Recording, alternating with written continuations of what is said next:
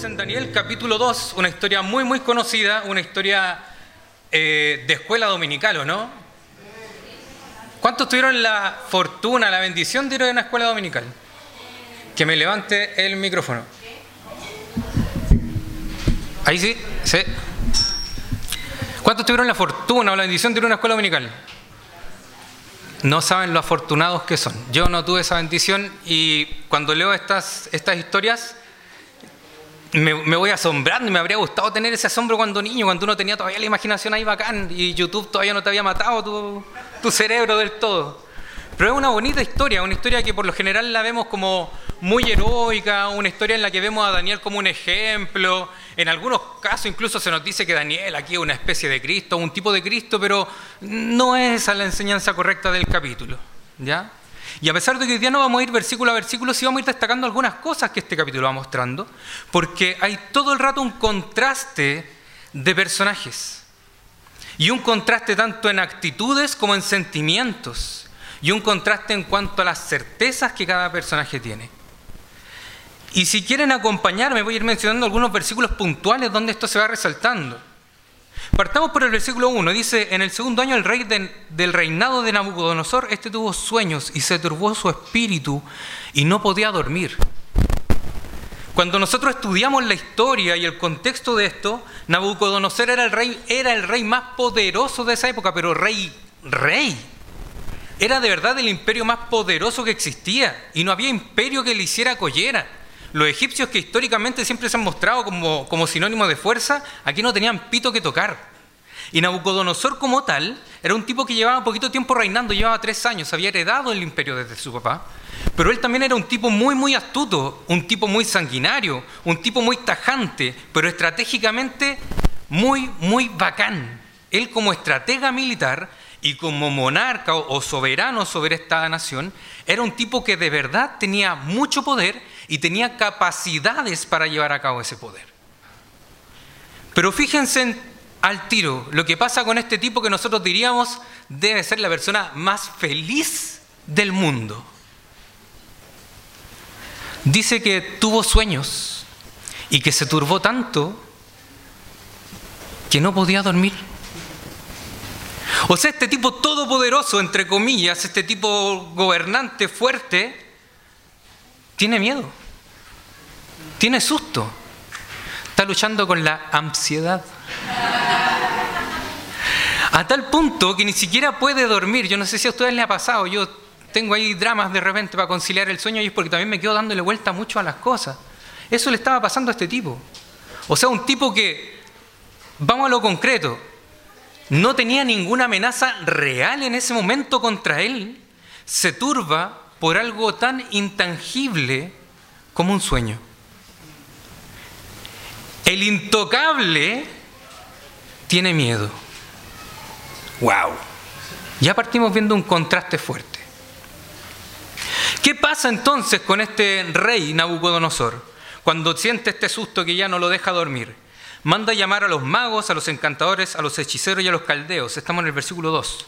Para que le explicaran al rey sus sueños. Cada una de estas eh, ramas de sabios que se mencionan aquí, los magos, encantadores, hechiceros y caldeos, cumplían una función diferente. De hecho, en otras traducciones se menciona a los astrólogos, a los hechiceros, y esa es la idea. Él manda llamar a algunos que interpretan las estrellas, a otros que interpretan eh, los sacrificios, porque sacrificaban animales, leían las vísceras de los animales.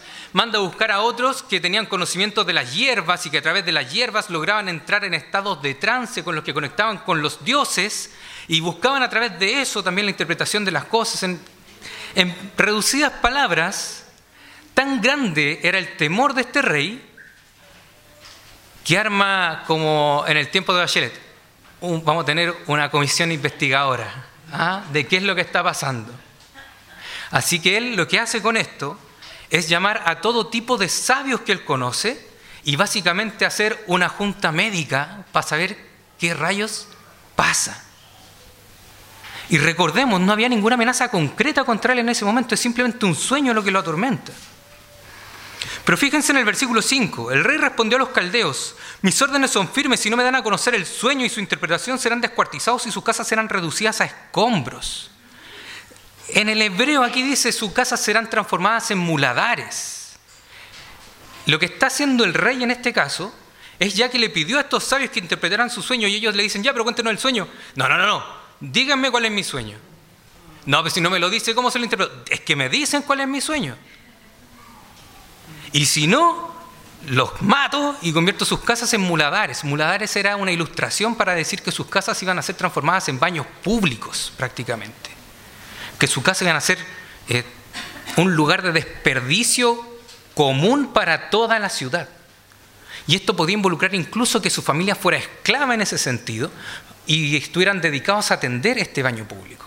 Y en ese tiempo el baño público, o sea, si hoy día los baños públicos son Ah, ese olor a frutilla que patea en ese tiempo no estaba. Imagínense lo fuerte de esta amenaza y lo, amenazados que se deben haber sentido los magos. ¿Cuál es la idea de esto? Por otro lado, el, rey les dice, pero si me declaran el sueño y su interpretación recibirán mi, recibirán de mí regalos, recompensas y grandes honores. Por tanto, declárenme el sueño y su interpretación. ¿Cuál es la idea aquí de Nabucodonosor? Él, a pesar de ser un rey todopoderoso, no tiene gente de confianza. No llama amigos. No llama, no sé, a su compadre, oye, te tengo que contar algo así, soñé una bola rara. No tiene eso. Lo único que tiene son trabajadores. Y la forma que él tiene de hacer que los trabajadores cumplan con su voluntad es de manera tiránica. Lo que está haciendo está haciendo el rey aquí, el rey, le vamos a decir el rey no vaya. Lo que está haciendo el rey aquí es que está utilizando lo máximo de su potencial como rey para apretar, para oprimir, para llevar a cabo su voluntad. Está ocupando lo máximo de sus recursos. ¿Qué es eso? Si lo cumples, te bendigo, pero en gran manera. Pero si no lo cumples, voy a actuar de manera tiránica. Tenemos un rey que ya está furioso, un rey que está enojado, un rey que no confía ni siquiera en sus sabios y que además tiene miedo por los sueños que está teniendo y que no sabe qué solución darle. A él no se le ocurre ir a orar, obviamente no, no, no conoce a Dios. Y como no conoce a Dios, ¿a qué recurre? A fuerzas humanas. Y él tenía esta capacidad, él tenía estas fuerzas de regalos o incluso llevar a la destrucción total, a la humillación mayor que se podía pensar en ese tiempo.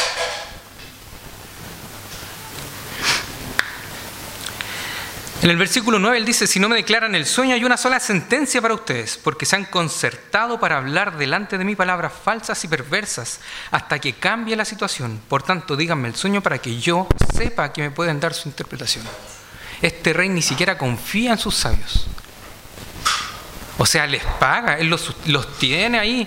De hecho, por lo, por lo general, gran cantidad de sabios vivían en el palacio con el rey y eran como consejeros de cabecera. Pero aquí estamos viendo que este rey ni siquiera confía en estos que debiesen ser los más cercanos. Si va a ser tu consejero, tú deberías poder confiar en él. Pero aquí ni siquiera eso él tiene. Así que vemos al rey más poderoso de la tierra en ese momento en una especie de debilidad profunda. O sea, el que se creía y el que en ese momento era el intocable, el imbatible, el inconquistable, el inalcanzable, está de verdad, de verdad en una debilidad espiritual máxima. Y no haya cómo salir de esto. Sin embargo, los magos o los sabios le contestan, lo que el rey demanda es difícil, no hay nadie que lo pueda declarar sino los dioses cuya morada no está entre los hombres. Vemos aquí que los magos, sin quererlo tal vez, tal vez para sacarse el pillo y decirle, pero rey, lo que usted nos pide es imposible, que básicamente el sentido de lo que ellos quieren transmitir aquí, terminan dando una certeza que más adelante vamos a ver que se confirma como real. Lo que usted, no pide lo que usted nos pide es imposible. Solo los dioses cuya morada está en el cielo pueden revelar estas cosas. Y ellos aquí revelan algo que ya marca un poco la historia hacia adelante. ¿Se lo habían explicado así Daniel 2 o no en la escuela dominical? ¿No? ¿Sí? Ah, es que tú eres compañera de Daniel, pues. Oh, perdón, Pame, perdón. Te quiero mucho, Pame.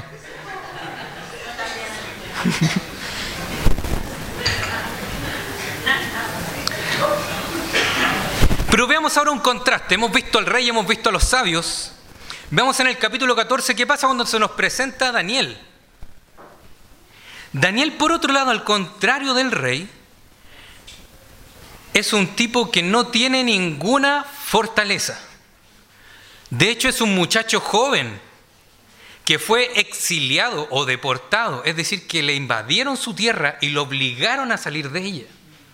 Es un muchacho que ni siquiera tiene la capacidad de negarse a lo que le están pidiendo, porque cuando lo ponen a estudiar, lo ponen a estudiar la sabiduría de los babilonios. Y eso implica que le pusieron a estudiar astrología, lo pusieron a estudiar rituales, sacrificios, necromancia tal vez. Muchas cosas que eran en contra de lo que la ley de Dios eh, decía y con lo que él está, estaba eh, obviamente comprometido. Pero este tipo que no tiene ninguna fortaleza, que de hecho es un personaje débil en este tipo de, relatos, ese es el contraste que hay, se presenta de una manera diferente. Nos dice el versículo 14, entonces Daniel habló con discreción y sensatez a Arioc. Hay un gran contraste ya con el rey. El rey que habló con enojo, con ira y con prepotencia, que habló de manera tiránica. Aquí se nos muestra que Daniel, que estaba entre los sabios que probablemente iban a matar, porque mandaron a matar a todos los sabios de Babilonia. Cuando se acerca a Arioc, que era el encargado de ejecutar la sentencia, no le habla de manera airada, no le habla de manera impetuosa no le llega a decir, oh, tócame, tócame, dale. Dice que Daniel habla con discreción y sensatez. Y recordemos que la vida de Daniel estaba en peligro. No sé si todos nosotros responderíamos de esa manera en una situación similar. Cuando Ariok le cuenta todo esto a Daniel, dice que Daniel entonces fue a su casa e informó el asunto a sus amigos Ananías, Misael y Azarías. ¿Qué contraste vemos de nuevo con el rey que no tenía a quién contarle las cosas? Daniel aquí se entera de lo que pasa, va y acude al tiro a lo que él en ese momento tenía como comunidad de fe, a lo que en ese momento podríamos decir componía su iglesia, sus amigos que tenían su misma fe y que estaban sometidos al mismo contexto que él. Y hay un contraste grande. El rey aquí no confiaba ni en sus sabios, pero Daniel lo primero que hace es ir y confiarle esto a sus amigos. Y no solo eso, le cuenta a ellos, versículo 18, para que pidieran misericordia del Dios del cielo. O sea, veamos de nuevo el contraste. Nabucodonosor, ¿qué exigía? Que le revelaran su sueño. O sea, él daba una orden y quería que se le cumpliese. Y si su orden no se cumplía, las penas del infierno. Pero Daniel con sus amigos no van a exigirle a Dios que le revele el sueño. Ellos van a pedir por misericordia. Y si uno lee el texto se da cuenta que esta misericordia no era simplemente para ellos. Ellos piden finalmente por todos los sabios. Porque cuando ellos piden que el sueño les sea revelado es para salvar la vida de todos. Entonces el misterio le fue revelado a Daniel en una visión de noche. Daniel entonces bendijo al Dios del cielo. Aquí ya empezamos a ver una concordancia, esta que yo le decía con los sabios. Ellos decían, ¿quién puede revelar este misterio si no los dioses cuya morada está en el cielo? Aquí Daniel lo primero que hace, cuando le es revelado el sueño, es bendecir a Dios. Y esta certeza que los sabios habían tirado como para descartarse, Daniel de alguna manera la ejecuta como verdadera. Pero también vemos un contraste nuevamente con Nabucodonosor. Nabucodonosor de manera muy egoísta quería que se cumpliera su, palabra, su designio, y que finalmente sus temores fueran calmados. Aquí cuando Daniel le ha revelado el sueño, no va corriendo donde Nabucodonosor a decirle, lo tengo, ah, engrandéceme, ahora sí, págame. Lo que Daniel hace inmediatamente es bendecir y honrar al Dios del cielo. Daniel no buscaba su propia gloria como lo hacía Nabucodonosor ni tampoco quería ser él engrandecido o enaltecido o conseguir su propia seguridad, como lo quería Nabucodonosor. Él quería alabar al Señor por lo que le había sido revelado. Así que ante esto, Daniel va de nuevo donde Arioc y le dice, llévame ante el rey. Y en el versículo 27, Daniel eh, se presenta ante el rey y le dice, eh, en cuanto al misterio que el rey quiere saber, no hay sabios, encantadores, magos ni adivinos que puedan declararlo al rey, pero hay un Dios en el cielo que revela los misterios. Vemos nuevamente la humildad de Daniel. Él no quiere engrandecerse, él, él no llega diciendo, rey, yo tengo la respuesta. Él llega diciendo, ¿sabes qué? Hay un Dios del cielo que tiene la respuesta. Yo te la traigo, pero la, respuesta no es mía ni es por la enseñanza que me dieron ustedes los babilonios, es porque Dios me lo ha revelado. De hecho, en el versículo 30 él dice, en cuanto a mí me ha sido revelado este misterio, no porque yo tenga más sabiduría que cualquier otro viviente, sino con el fin de dar a conocer al rey la interpretación y para que usted entienda los pensamientos de su corazón. Fíjense en esto. Dios en su misericordia no solo salva a Daniel, a sus amigos y al resto de los sabios, sino que en su misericordia también atiende a la ansiedad de Nabucodonosor. ¡Wow! Brígido. Porque Dios también cuida de los no creyentes, ¿cierto? Incluso de estos arrogantes y tiránicos cuando se ven en aflicción, Dios también puede ayudarles. Pero sigamos adelante. Bueno, aquí me voy a saltar la parte de la estatua.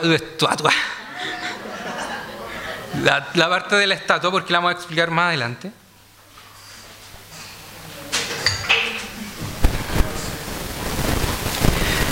Y fijémonos en el versículo 36. Este es el sueño, ahora diremos, ahora diremos ante el rey su interpretación. Ahí no está mal traducido, de hecho la palabra de verdad está en plural. Y se entiende que Daniel está incluso resaltando la idea anterior de que Dios es quien le reveló el sueño. Cuando él dice, entonces ahora diremos ante el rey su interpretación, le está diciendo, Dios conmigo, vamos a decirle lo que usted quiere saber. Usted, oh rey, es rey de reyes, a quien el Dios del cielo ha dado el reino, el poder, la fuerza y la gloria. Y donde quiera que habiten los hijos de los hombres, las bestias del campo, las aves del cielo, Él los ha entregado en su mano y los ha hecho soberanos de todos ellos. Usted es la cabeza de oro. ¿Cómo se sentirían ustedes si siendo el rey más poderoso de la tierra, ahora saben que el Dios del cielo les dice, tú eres ese que tiene el control de todo, tú eres la cabeza de oro? ¿Cómo se sentirían?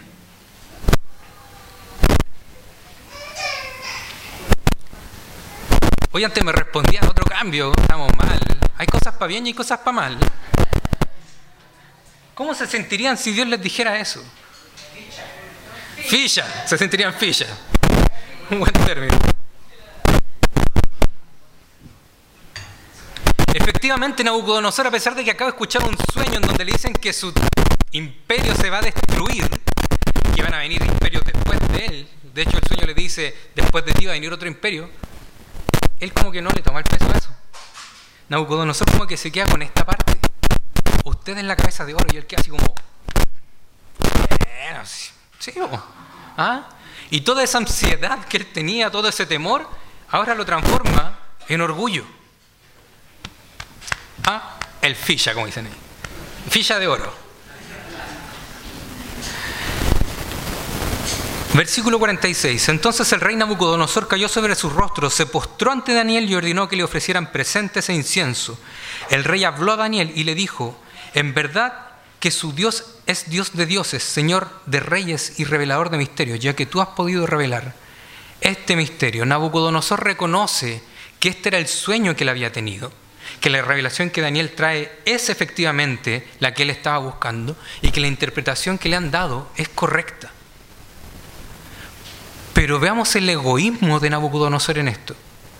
Si nosotros fuéramos reyes, y nos dicen que nuestro imperio va a ser destruido después de nosotros, un buen rey que habría hecho?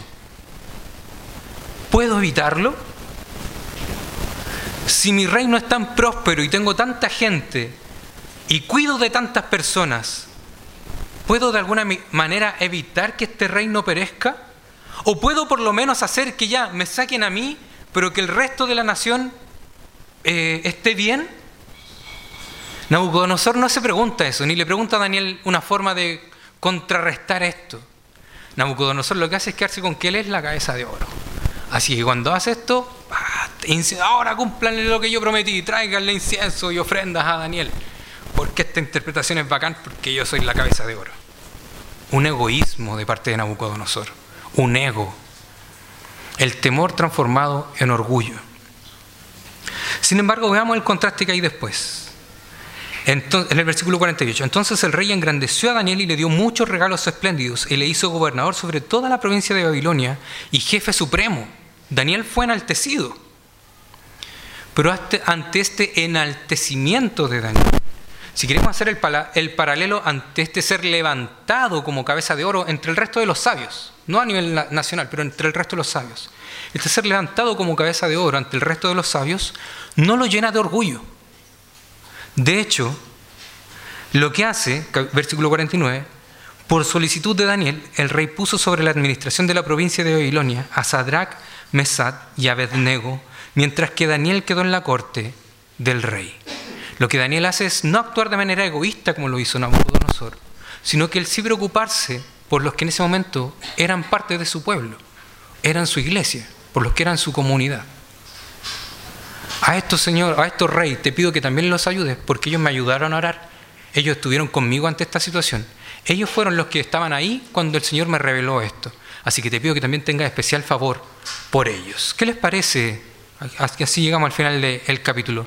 Estos contrastes que hemos podido ir viendo entre actitudes de personajes y sentimientos que se levantan. ¿Qué tal? Esta novia, así como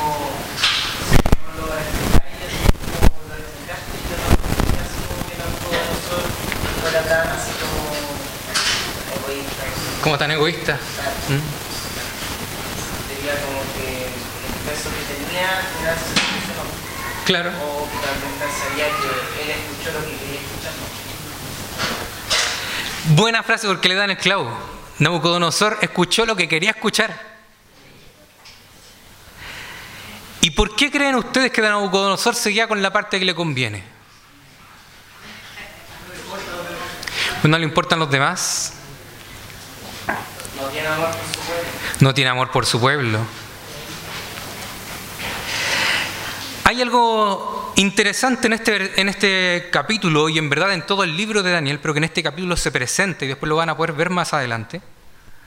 Y es que todos los seres humanos funcionamos en base a certezas. Todos necesitamos una creencia firme y sólida sobre la cual nos desarrollamos en todo ámbito de nuestra vida, tanto emocional como intelectual, como social, como individual, todo lo que se les ocurra está en base a certezas. Incluso nuestra alimentación. Nosotros comemos lo que consideramos que nos hace bien y muchas veces nos dicen, oye, pero la Coca-Cola es mala. No, pero si son dos litros y medio al día para mantenerme hidratado. ¡Ay! Truqueamos. Y nos engañamos nosotros mismos para tener certezas y poder movernos en la vida con eso. Esto es el contraste que hoy día vemos en este capítulo. Y el título de este sermón, lo dije de derecho, que siempre lo decía al revés. El título de este sermón es Dios nuestra única certeza. ¿Por qué este, pongo este título?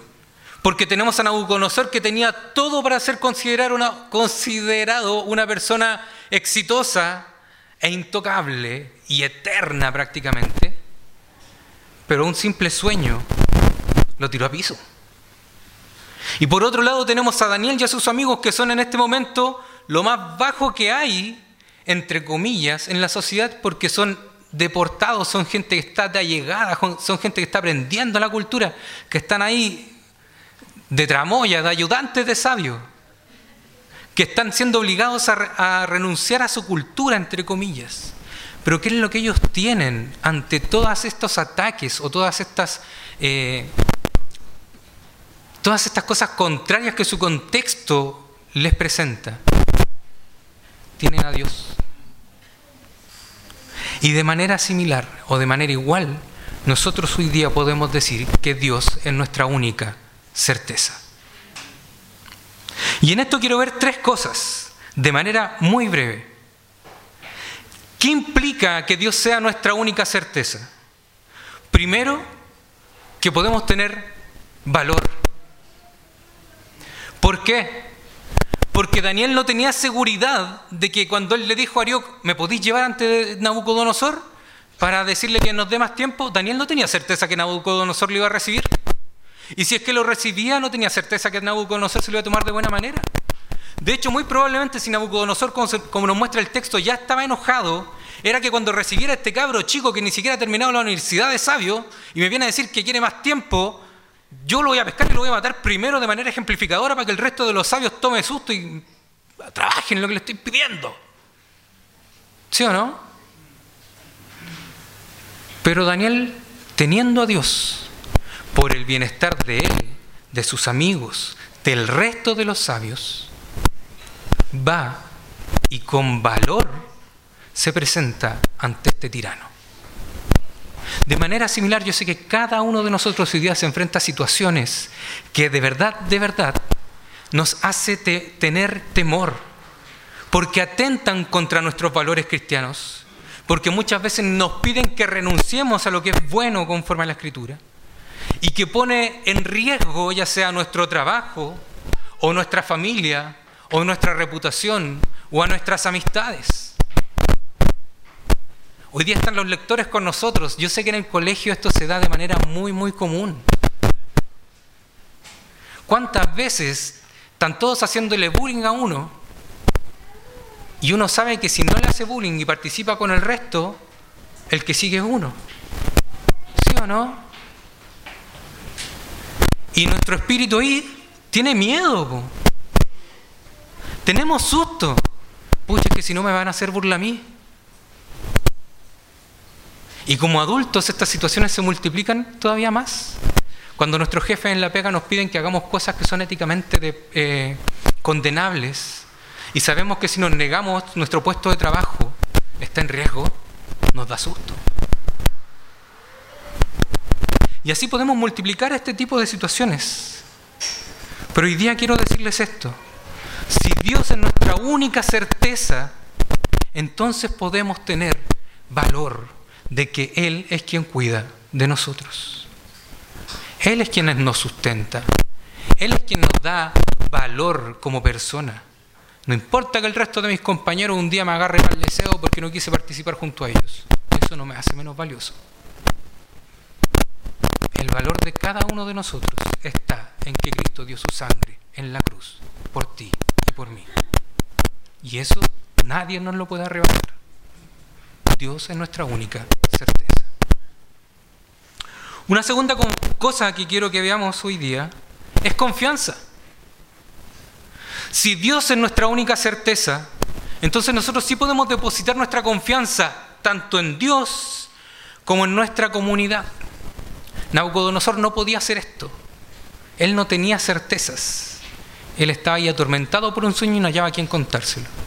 Pero Daniel, por otro lado, va y lo comenta con sus amigos. Y él le presenta este, esta situación a sus amigos y todos ahora se ponen a orar. Qué importante es tener comunidad, qué importante es tener una iglesia, qué importante es tener gente de confianza alrededor nuestro, ante la cual podamos ir y presentarle aquellas cosas que hoy día tal vez nos dan temor, tal vez se atentan contra nuestra vida, o tal vez nos, nos están inquietando. Tal vez también tenemos un sueño o alguna situación que hoy día nos tiene ahí inquietos y nuestro espíritu también se ve atormentado. ¿Cuánta paz da poder contarle aquellas cosas a nuestros hermanos de confianza? ¿Y esto por qué podemos hacerlo? Porque Dios es nuestra única certeza. Júntese con sus hermanos, pídales apoyo en oración, júntense a orar si quieren, empiecen a juntarse tal vez semanalmente o cada 15 días y ejerciten la confianza tanto en el prójimo, en este caso su hermano, como también la confianza en Dios. Porque si Dios es nuestra única certeza, podemos confiar en Él. Y una tercera cosa que este texto nos muestra es que podemos tener esperanza. Porque finalmente lo que la estatua muestra es que estos cuatro reinos que se nos presentan como la cabeza de oro, el pecho y los brazos de bronce, eh, los muslos de plata, sí, no, no me acuerdo de los metales, y las patas de hierro con barro, son cuatro imperios, y cuatro imperios que de verdad existieron en la historia. Está el imperio babilonio, el imperio medo-persa que sigue al babilonio, está el imperio griego y después el imperio romano. Pero también hay algo súper importante cuando se muestra el sueño de Nabucodonosor. Él dice que hay una montaña y que esta montaña sin intervención de mano humana deja caer una roca, una piedra. Y que esa piedra, en lo que viene cayendo, nos la podemos imaginar como rodando cerro abajo, destroza los pies de esta estatua, los convierte ahí como tamo, dice aquí la, Nueva Biblia de las Américas. El tamo es la parte del trigo que cuando uno está aventando el trigo para separar el grano de la paja, se la lleva el viento. De hecho, hay unos salmos ahí que dice, como tamo que, como tamo que pasa, ¿no? como tamo que arrebata el viento. Esa es la idea, que estos reinos, estos imperios humanos que son tan grandes, tan poderosos, que en algún momento se vieron tan sólidos, y que si nos imaginamos esta estatua gigante de metal, eran terroríficos también, no son nada comparados con el quinto reino que se nos presenta, que es precisamente esta roca que se transforma ahora en una montaña y cubre la tierra por completo. Queridos hermanos, esta roca que destroza los pies de la estatua es Cristo. Cristo vino a la tierra sin intervención humana. Es Dios quien de manera milagrosa hace, de alguna forma que no lo entendemos, eh, fecundo un óvulo de Eva. Dios nace de María Virgen. Eso es verdad, eso es bíblico. Que después María no, no haya tenido más hijos, eso no lo compartimos. Estaba casada. De hecho, la Biblia nos dice que Jesús tuvo hermanos. Pero en ese momento, sin intervención humana, Cristo viene al mundo. Y en el imperio que se creía el más poderoso de todos, que era el imperio romano. Y Cristo siendo un carpintero del siglo I, moviéndose en una aldea chiquitita, con doce discípulos más que eran terribles tercos, terribles porfiados, logra plantar la semilla del Evangelio. Algo contrario a todos los principios de los otros reinos que habían existido. Y con ese simple hecho logra derribar todos estos imperios. Cristo es la roca que derriba todos los imperios humanos. Pero no solo eso, Cristo también es quien va a gobernar nuevamente en esta tierra hasta cubrirla por completa. Y eso es lo que representa que esta roca se haya convertido en una montaña que cubrió toda la tierra. Lo que nos está diciendo es que no son cuatro imperios, son cinco. Pero el último imperio es eterno. Y ese es el imperio de Cristo. Y ese imperio, querido hermano, ya está presente aquí en la creación. ¿Saben cuándo Cristo derribó los pies de, estos imperios? ¿Saben cuándo Cristo derribó los pies de estas estatuas? Cuando Él resucitó. Él, en su resurrección, inaugura la nueva creación de Dios ya en esta tierra. Y a pesar de que esta nueva creación no está todavía de manera plena abarcando toda la tierra, sí está cada día creciendo más y más, porque cada día hay más iglesias alrededor del mundo. Tampoco voy a ser fantasioso con ustedes y decirle que todas las cosas van a estar bien, que en un momento la iglesia va a cubrir toda la tierra y que los valores cristianos y la ética del creyente y el evangelio va a ser el estándar para todas las naciones. No, no les voy a decir eso. Porque eso no va a pasar. Siempre vamos a seguir luchando contra imperios que quieran derribar el evangelio. Pero podemos tener esta esperanza. Cristo ya venció. Y cuando Él vuelva, entonces sí, su reino, su imperio, cubrirá toda la tierra. ¿Les toca hoy día vivir cosas difíciles? ¿Les toca luchar con la ansiedad, con el temor? No perdamos esta esperanza. Dios es nuestra única certeza. Queridos hermanos, que el Señor les bendiga. Oremos. Buen Dios y Padre Celestial, agradecerte, mi Dios. Agradecerte porque en tu misericordia y en tu amor nos permite ser parte de este pueblo, Señor. Nos permite ser parte de este reino que hoy día ya está presente aquí en esta creación. Ayúdanos, Dios amado, por favor, a poder confiar en ti, a poder, a poder poner nuestras certezas en ti, Señor, no en ídolos vanos, no en ídolos que son pasajeros, no en ídolos que finalmente terminan llevándonos a más temores, a más ansiedad, a más angustias. Ayúdanos, Señor, por favor, a tener esa paz y ese descanso que tú solamente puedes darnos, Señor amado. Ayúdanos porque nuestra vida no es fácil, porque seguimos luchando contra la tentación, seguimos luchando contra un contexto que no te ama, seguimos luchando, Señor, contra gente tiránica a nuestro alrededor, gente que con un poco de, poder se embriaga y quiere actuar de manera pecaminosa, quiere actuar de manera terrible, Señor. Pero ayúdanos, Padre Santo, a que nuestro temor a ti sea mayor al temor a ellos. Ayúdanos, Padre Santo, a confiar en que esta vida es un peregrinaje somos peregrinos y extranjeros en esta tierra, esperando a que tú regreses. Y entonces sí seremos habitantes de la verdadera nación, del verdadero imperio. Ayúdanos, Señor, a poner nuestra confianza en ti. Ayúdanos, Señor, a recordar constantemente que tú eres nuestra única certeza, Señor. Gracias te damos por todo, porque si hoy podemos estar aquí reunidos es solo porque tú has sido misericordioso con nosotros, Señor. Ayúdanos, Padre Santo, a encontrar paz y consuelo en ti y también a encontrar fortaleza, valor, confianza y esperanza, Señor. Te agradecemos por todo, Padre, en el nombre de Cristo Jesús, nuestro verdadero Rey, Señor y Salvador. Amén. Que el Señor les bendiga.